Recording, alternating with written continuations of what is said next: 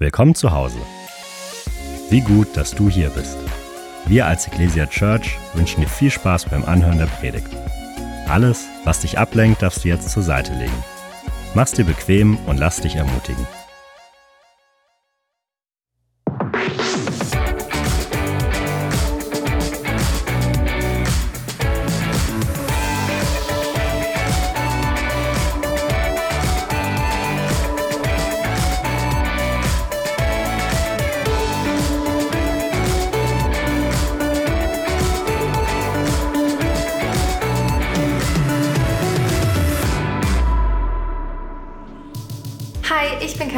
Schön, dich hier zu sehen. Fühl dich einfach wie zu Hause bei uns.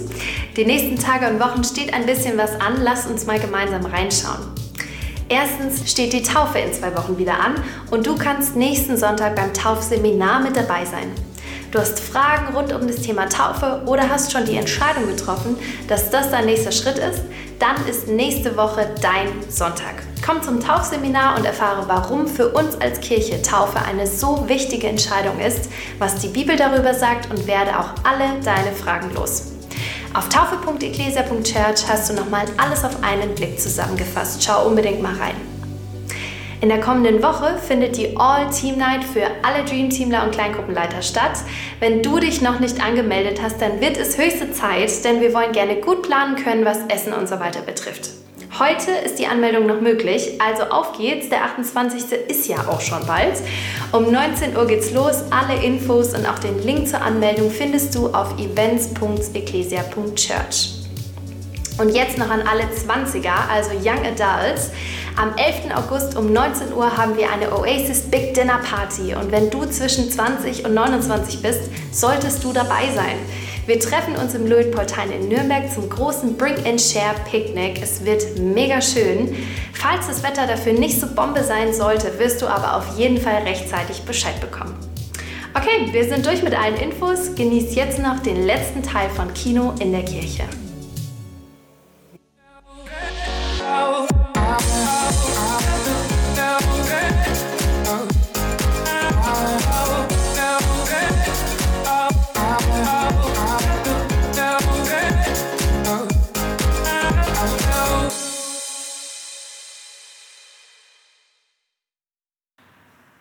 Hey, herzlich willkommen. So schön, dass du heute mit dabei bist bei uns im Gottesdienst. Mein Name ist Benno.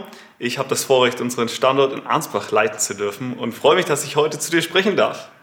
Ich war neulich im Campingurlaub in meiner Familie. Ja, wir dachten, wir probieren das mal aus. Wohnwagen, Campingplatz mit drei kleinen Kindern. Hatten wir noch nie gemacht. Und wir waren vier Nächte am Campingplatz, haben viel unternommen, waren viel Fahrradfahren, ja, waren wandern, ähm, haben Freunde getroffen.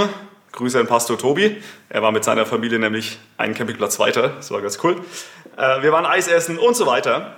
Und am Abend vor dem letzten ganzen Tag haben wir uns so gedacht, Mensch, ja, wir sollten mal ein bisschen Urlaub machen. Ja, mal ein bisschen entspannen.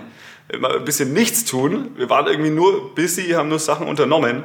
Äh, und der Campingplatz war direkt an einem See, also super schön gelegen. Ähm, und, und, und, das haben wir irgendwie gar nicht so wirklich wahrgenommen. Ja? Ähm, es hat fast den ganzen Urlaub gebraucht, bis wir drauf kamen. Ja, wir könnten ja auch mal einfach da bleiben, an den See gehen, bisschen schwimmen, bisschen hinlegen, bisschen entspannen und mit den Kindern spielen. Und wir haben so das Wesentliche ein bisschen aus den Augen verloren, weil es so viel gab, was wir sonst doch Cooles unternehmen konnten und Gutes tun konnten. Und es geht uns tatsächlich öfter so im Urlaub, dass wir erst so gegen Ende merken, okay, wir sollten uns noch ein bisschen entspannen. Ähm, und ich glaube, vielleicht kennst du das auch, ja, dass man so das Wesentliche vergisst, weil es viel anderes zu tun gibt, selbst wenn es vielleicht gute Sachen sind wie im Urlaub. Und ich glaube, Fokus zu halten auf die wichtigen Dinge ist nicht so einfach, auch in unserem Leben, ja, ist es nicht so einfach. Es gibt viele, unendlich viele Dinge, die so wichtig erscheinen und, und die irgendwie getan werden wollen. Es gibt so viel Gutes, was sie machen können. Viele Menschen haben auch eine Agenda für dich, was sie denken, was du tun solltest sehen wir auch bei Jesus, ja, bei ihm war es genauso. Ständig wollten Menschen irgendwas von ihm. Ständig wollten sie unterschiedliche Sachen von ihm. Die einen erwarteten, dass er doch nun endlich einen Aufstand gegen die Römer anzettelt und anführt und der neue König wird, Israel in die Freiheit führt. Die anderen erwarteten, dass Jesus sie heilt, dass Jesus sie befreit, unzählige Kranke, die immer zu ihm kamen. Die Pharisäer wollten, dass er aufhört zu lehren. Seine Jünger wollten, dass er sie lehrte. oft wurde Jesus von der Menschenmenge verfolgt. In manchen Gegenden wurde er aber auch vertrieben. Ja? Es gab ganz viel, äh, ich glaube, Jesus war richtig busy. Es gab viel zu tun für ihn und viele Leute wollten irgendwas von ihm. Aber er ließ sich nicht ablenken. Er ließ sich nicht ablenken. Oftmals ging er, obwohl noch genügend Kranke da waren, obwohl eigentlich noch so viel Ministry zu tun wäre, ja, ähm, ging er trotzdem einfach weg ja, und hatte Zeit äh, für sich und mit Gott oder Zeit nur mit seinen Jüngern. Und die Frage, die ich an uns heute so habe, ist, sind wir fokussiert? Und wenn ja, auf was sind wir fokussiert? In unserem Leben, aber besonders auch in unserem Glauben. Was ist unser Fokus? Nun, als die Pharisäer sich mal wieder beschwerten, ja, die religiöse Elite zur damaligen Zeit, dass Jesus mit Sündern Zeit verbringt, mit ihnen ist, mit ihnen Gemeinschaft hat, erzählt Jesus ihnen drei Gleichnisse. Und um, um darauf hinzuweisen, was wirklich wichtig ist und ihnen, sie auch darauf aufmerksam zu machen, dass sie einen falschen Fokus haben. Und das wollen wir uns anschauen. Das lesen wir in Lukas 15. Da lesen wir drei Stories von Dingen, die verloren gehen, die wieder gefunden werden und dann wird gefeiert. Ja, die erste Story ist die vom verlorenen Schaf. Ein Hirte hat 100 Schafe, ein Schaf geht verloren. Er macht sich auf, er lässt die 99 allein, er macht sich auf und sucht das eine Schaf, sucht überall, findet es schließlich, trägt es nach Hause. Hey, und dann gibt es eine große Feier und er freut sich, weil er das Schaf wieder gefunden hat. Die zweite Story ist die verlorene Silbermünze. Eine Frau hat zehn Silbermünzen, sie verliert eine und sie durchsucht das ganze Haus, stellt alles auf den Kopf, sucht diese Silbermünze, was die wahrscheinlich sehr viel wert war, ja, und wahrscheinlich ihre Altersvorsorge oder ihr Erspartes war. Und sie findet sie schließlich und sie ruft die Nachbarn zusammen und sagt, hey, komm, lass uns feiern, fröhlich sein. Ich habe sie wiedergefunden und sie freut sich. Und die dritte Story ist die vom verlorenen Sohn und die möchte ich mal vorlesen. Lukas 15, Vers 12. Jesus fuhr fort. Ein Mann hatte zwei Söhne. Der Jüngere sagte zu ihm, Vater, gib mir den Anteil am Erbe, der mir zusteht. Da teilte der Vater das Vermögen unter die beiden auf. Wenige Tage später hatte der jüngere Sohn seinen ganzen Anteil verkauft und zog mit dem Erlös in ein fernes Land. Dort lebte er in Saus und Braus und brachte sein Vermögen durch. Stell dir mal vor, du hast ähm, eine Firma und einer deiner Söhne sagt, hey, Papa, überschreib mir meinen Teil. Ja, gib mir meinen Teil. Es war damals üblich, dass der ältere Sohn zwei Drittel bekam, der jüngere Sohn ein Drittel. Also ein Drittel der Firma gehören nur dem jüngeren Sohn. Was macht er damit? Er verkauft alles. er verkauft alles, ähm, wandelt es in Geld um und dann verprasst er einfach das ganze Geld. Er fährt weit weg, kauft sich ein schickes Auto, ja, geht aus, besäuft sich, geht feiern in den besten Clubs, ähm, nicer Urlaub, teure Sneaker, gönnt sich. So. Alles schmeißt er raus, kurzsichtig und irgendwie auch blind, haut er alles raus. Okay, das ist so, das ist der Background hier. Und es geht weiter, Vers 14. Als er alles aufgebraucht hatte, wurde jenes Land von einer großen Hungersnot heimgesucht. Da geriet auch er in Schwierigkeiten. In seiner Not wandte er sich an einen Bürger des Landes und dieser schickte ihn zum Schweinehüten auf seine Felder. Er wäre froh gewesen, wenn er seinen Hunger mit den Schoten, die die Schweine fraßen, hätte stillen dürfen. Doch selbst davon wollte ihm keiner etwas geben. Jetzt kam er zur Besinnung. Er sagte sich, wie viele Tagelöhner hat mein Vater, also wie viele Arbeiter, und alle haben mehr als genug zu essen. Ich dagegen komme hier vor Hunger um. Ich will mich aufmachen, zu meinem Vater gehen und zu ihm sagen, Vater, ich habe mich gegen den Himmel und gegen dich versündigt. Ich bin es nicht mehr wert, dein Sohn genannt zu werden. Mach mich zu einem deiner Tagelöhner, mach mich zu einem deiner Diener, deiner Arbeiter. Also als alles Geld weg ist, alles verprasst, dann kommt auch noch eine Hungersnot und er ist in großer Not, nichts zu essen und auch sonst nichts. Und er kommt zur Einsicht, bei meinem Vater, ja, da geht es sogar den einfachen Arbeitern viel besser als mir gerade hier. Ich habe so viel falsch gemacht als Sohn, aber vielleicht nimmt, er, nimmt mein Vater mich ja wenigstens als Arbeiter wieder auf. Vers 20. So macht er sich auf den Weg zu seinem Vater. Dieser sah ihn schon von weitem kommen. Voller Mitleid lief er ihm entgegen fiel ihm um den Hals und küsste ihn. Vater, sagte der Sohn zu ihm, ich habe mich gegen den Himmel und gegen dich versündigt. Ich bin es nicht mehr wert, dein Sohn genannt zu werden. Doch der Vater befahl seinen Dienern, schnell, holt das beste Gewand und zieht es ihm an. Steckt ihm einen Ring an den Finger und bringt ihm ein paar Sandalen. holt das Mastkalb und schlachtet es. Wir wollen ein Fest feiern und fröhlich sein. Denn mein Sohn war tot und nun lebt er wieder. Er war verloren und nun ist er wiedergefunden. Und sie begannen zu feiern. Ja, er kommt gar nicht wirklich dazu, seinen Satz fertig zu sagen, dass er, der Vater ihn zu einem Arbeiter machen soll. Nein, denn der Vater rennt ihm entgegen, fällt ihm um den Hals. Dieser reiche, vornehme, angesehene, seriöse Mann, ja, er rennt seinem stinkigen, dreckigen, elenden Sohn entgegen und nimmt ihn in die Arme, küsst ihn und freut sich einfach so sehr, dass er wieder da ist. Wahrscheinlich stand er täglich da und hat Ausschau gehalten, wann sein Sohn denn endlich wieder nach Hause kommt. Die Wut und der Ärger, die der Sohn wahrscheinlich auch erwartet hatte von seinem Vater, ist nicht vorhanden. Ja, es ist nur Freude da, dass der Sohn noch lebt und dass er wieder heimgekehrt ist. Keine Vorwürfe, kein Erinnern an, an die Fehler von damals, ja, was der Sohn alles falsch gemacht hat, kein Ableisten des Schadens, den er versucht, verursacht hat. Ich meine, er hat ein Drittel der Firma verkauft.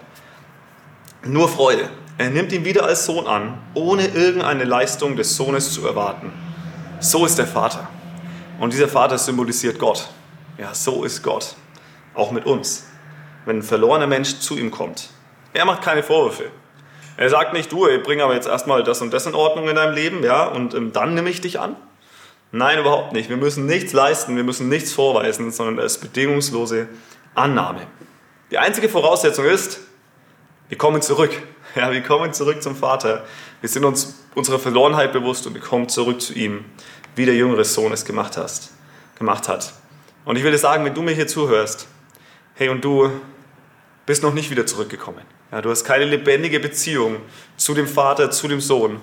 Dann will ich dir so sagen, du musst nichts vorweisen, du musst dich nicht schämen, du musst dich nicht mal ändern, um zu ihm zu kommen und um angenommen zu werden, sondern der Vater wartet darauf, dass du kommst. Er rennt dir entgegen. Komm, renn du ihm doch auch entgegen.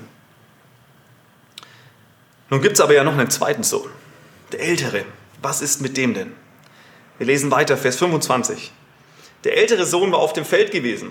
Als er jetzt zurückkam, hörte er schon von weitem den Lärm von Musik und Tanz. Ja, da war Party. Er rief seinen Knecht und erkundigte sich, was das zu bedeuten habe. Und der Knecht sagt, Dein Bruder ist zurückgekommen, lautete die Antwort, und dein Vater hat das Mastkalb schlachten lassen, weil er ihn wohlbehalten wieder hat.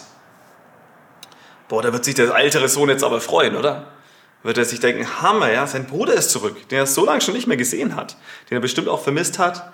Ähm, Überraschungsparty nach der Arbeit ist auch nie verkehrt, ja? Ähm, könnte man meinen, ist aber leider nicht so. Er, er ist gar nicht erfreut. Es kommt anders. Vers 28. Der ältere Bruder wurde zornig und wollte nicht ins Haus hineingehen. Er ist beleidigt, ja. Da kam sein Vater heraus und redete ihm gut zu. Aber er hielt seinem Vater vor, so viele Jahre diene ich dir jetzt schon und habe mich nie deinen Anordnungen widersetzt. Und doch hast du mir nie auch nur einen Ziegenbock gegeben, sodass ich mit meinen Freunden hätte feiern können. Eine andere Übersetzung sagt, ich habe alle deine Gebote gehalten. Und nun kommt dieser Mensch da zurück, dein Sohn, der dein Vermögen mit Huren durchgebracht hat, und du lässt das Mastkalb für ihn schlachten. Er sagt noch nie mal den Namen seines Bruders oder nur Bruders, sondern er sagt, der Mensch da, dein Sohn.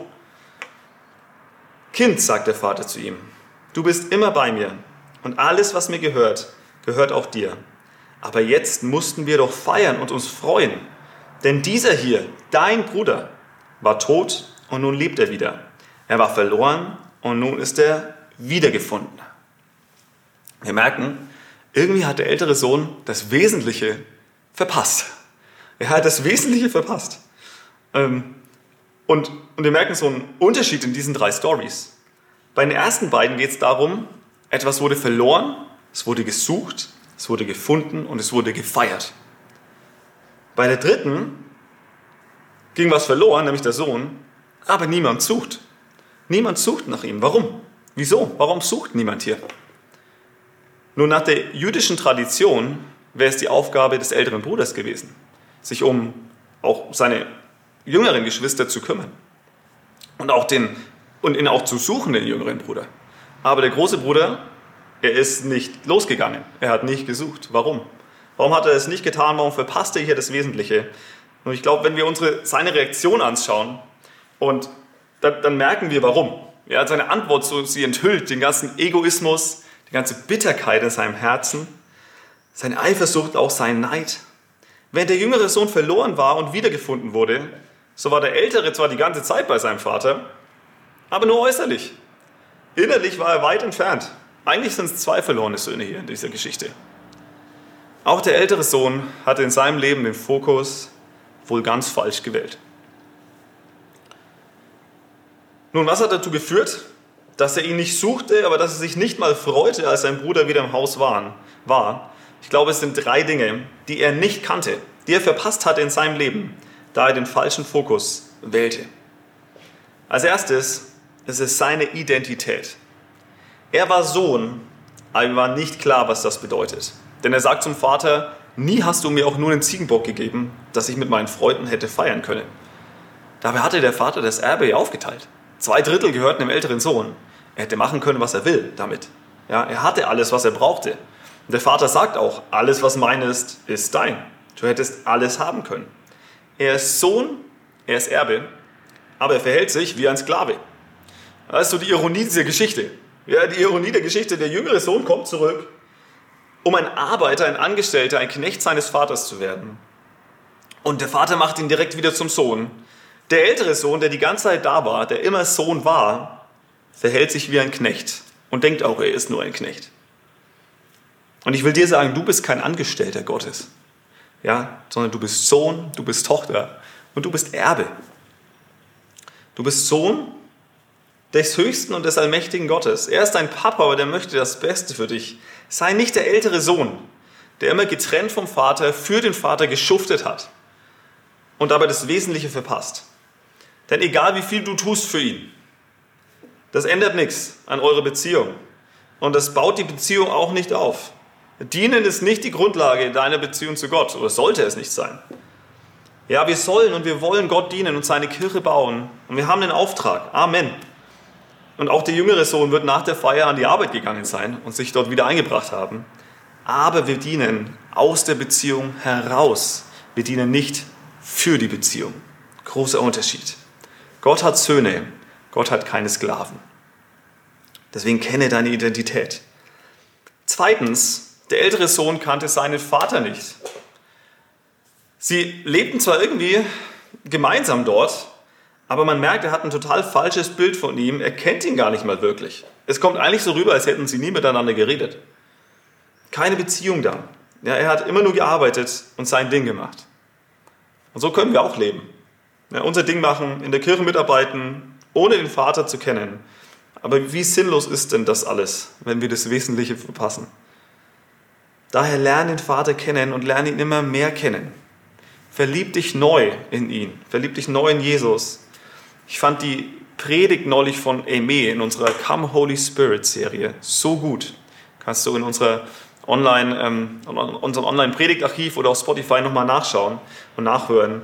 Ähm, er redete über die Freundschaft mit dem Heiligen Geist und sagt, hey, rede den ganzen Tag mit dem Heiligen Geist. Egal was du tust, egal wo du bist, sprich mit ihm und höre von ihm.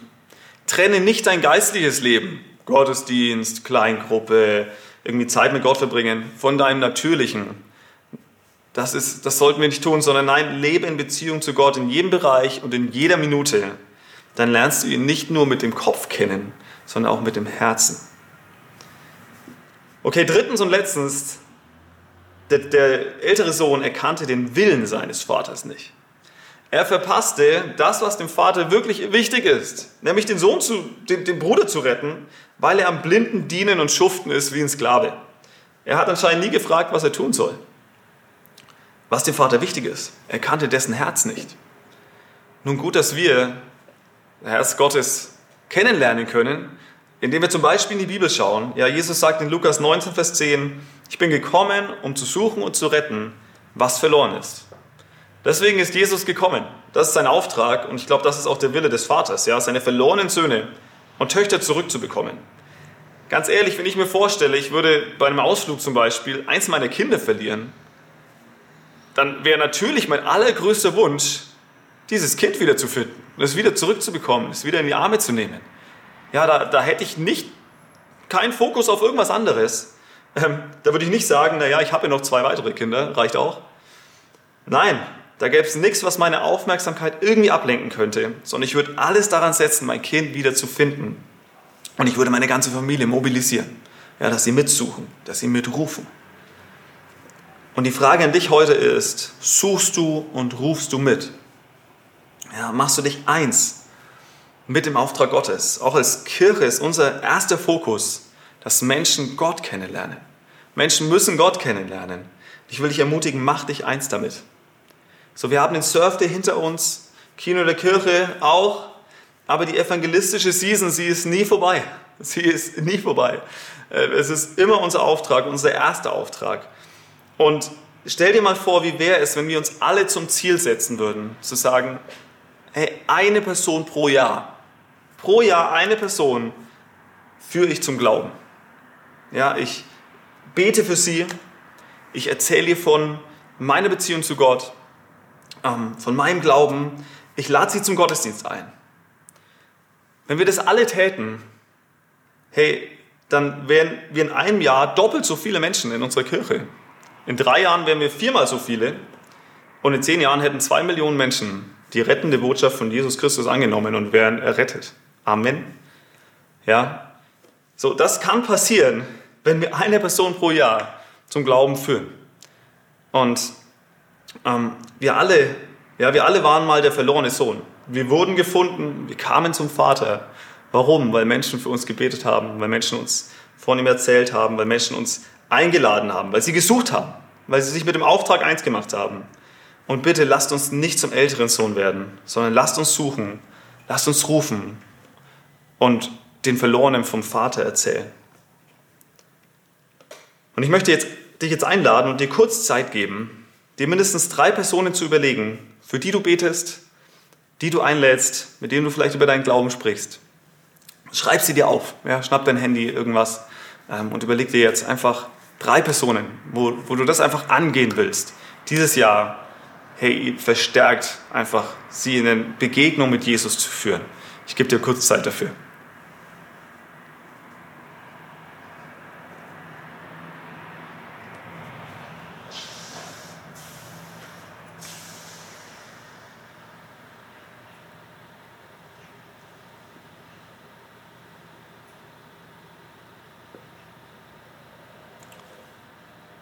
Oh Herr Jesus, ich danke dir so sehr, dass du uns suchst, dass du uns nachgehst. Vater, ich danke dir, dass du ein Gott bist, der, der ja, an uns interessiert ist und der dasteht und wartet mit den Armen weit offen. Und wenn wir zu dir kommen, dann rennst du uns entgegen und du nimmst uns in die Arme, du küsst uns, du gibst uns wieder, du, du stellst uns ja, wieder in den Stand eines Sohnes, einer Tochter. Herr, ich danke dir so sehr für deine übergroße Liebe und Gnade auf unserem Leben. Ich danke dir, Herr, oh, dass du uns, ein, ja, dass dein Herz einfach so ist, uns zu suchen, uns zu finden ähm, und, und du dich so sehr sehnst, einfach nach Beziehungen mit deinen Menschen, wie wir es einfach in diesem Gleichnis auch sehen dürfen. Ich danke dir, dass die verlorenen Söhne und Töchter, dass sie nicht verloren bleiben müssen, dass du dich nicht abwendest, nein, sondern dass du dich zuwendest. Ähm, und Herr, ich bete so sehr, dass du uns hilfst, wirklich nicht wie der ältere Sohn zu sein, bitter zu werden und desinteressiert an, den, an unseren Brüdern und Schwestern, sondern dass wir sagen, ja, wir machen uns eins, wir gehen los, wir erzählen von dir, wir nutzen unser Umfeld, unsere Freunde, Freunde unser Arbeitsumfeld, wo auch immer, um von dir zu erzählen, um einzuladen, um Zeugnis zu sein für dich. Und ich bete so sehr, Herr, dass du es immer größer in uns machst. Oder dass wir eine Kirche sind, die rausgeht, die, die nicht für sich existiert, sondern für die anderen, die den leeren Stuhl sieht, die Menschen, die noch nicht da sind. Und dass sich viele von diesen leeren Stühlen füllen in deinem Namen. Hey, und vielleicht hörst du gerade diese Predigt ähm, und du bist der verlorene Sohn und nicht wieder zurückgekommen. Und ich möchte dir so die Möglichkeit geben, wirklich auch hey, dein Leben Jesus zu geben. Ja, ähm, ein, ein Gebet der Lebensübergabe zu sprechen, wo du sagst, ja, ich kehre um, Jesus, es tut mir leid, was ich getan habe. Und ab heute möchte ich mit dir leben. Ähm, und wenn du das möchtest, dann möchte ich dich einfach einladen, das Gebet nachzusprechen. Ich, ich sage Dinge vor, du kannst die einfach nachsprechen. Ähm, ich sage, das ist die beste Entscheidung, die du treffen kannst, jemals in deinem Leben. Lass uns beten. Herr Jesus, ich komme jetzt zu dir. Es tut mir leid, dass ich bisher ohne dich gelebt habe. Dass ich mein Glück entfernt von dir gesucht habe. Aber ich möchte zurückkommen zu dir. Herr, bitte nimm mein altes Leben und schenk mir ein ganz neues Leben. Sei du der König, der Herr und der Retter meines Lebens. Ich möchte dir nachfolgen und du sollst mein Vorbild sein. Ab heute bin ich dein Sohn und deine Tochter. In Jesu Namen. Amen, Amen, Amen.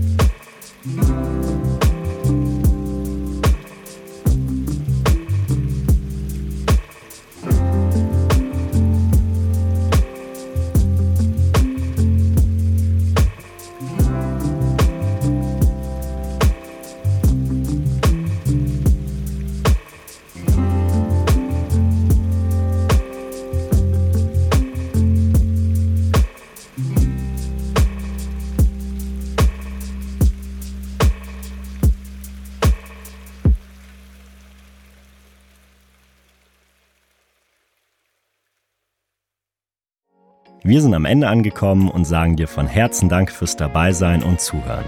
Wenn du dich heute für ein Leben mit Jesus entschieden hast oder dich mit uns connecten willst, lass es uns wissen. Auf www.eglesia.church findest du alle Infos, wie zum Beispiel unsere Kontaktkarte oder auch, wie du vor Ort mit am Start sein kannst.